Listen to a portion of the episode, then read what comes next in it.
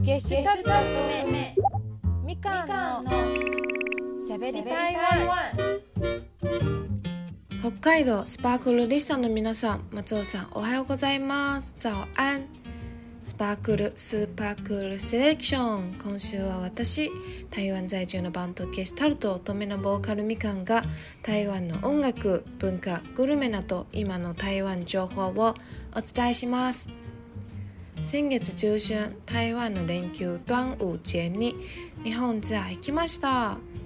大阪東京福岡続いて台湾もソールドアウトし終了しました。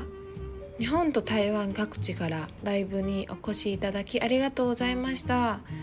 自分が思い描いた通りにステージに立つことができてとても嬉しかったです。何より声出し解禁されてライブ会場にいるみんなが一つになった光景を見れてとっても幸せでした。さて端午節はどんな台湾の祝日か紹介していきたいと思います。端午節の時期は春で旧暦の5月5日が端午節となります。中華圏へとても大事にされている祝日です。中華圏では連休の祝日になります。端午節といえばみんなはちまきを食べます。そこにはある物語があります。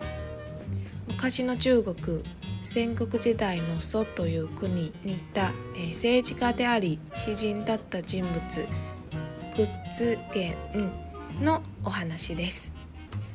屈原はとっても国を愛する方で敵に侵入された国の未来に絶望して旧暦の5月5日に川に身を投げて亡くなりました。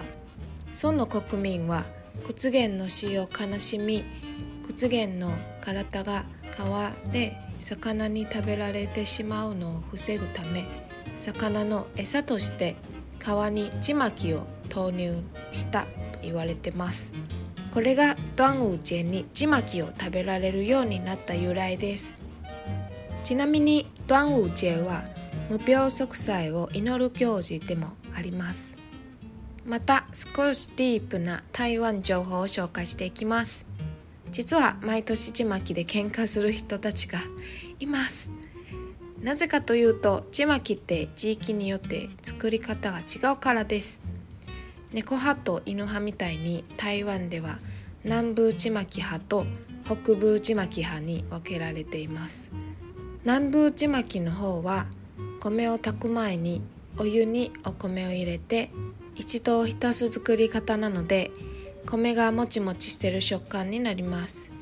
北部ちまきは具は南部ちまきとあんまり変わらないのですがおこわみたいな感じで先に調味した具と米を炒めてから炊いて食べます。両方それぞれ好きな人がいて毎年端午節の、え、それぞれの持論を争う人がいたりしてとっても面白いです。私は南部出身だけど実は北部ちまきの方が好きです。是非ねみんなも食べてみてください。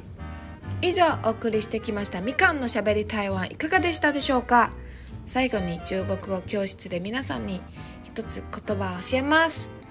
粽子好吃ちまきおいしい。以上しゃべり台湾のみかんでした。また今度ね。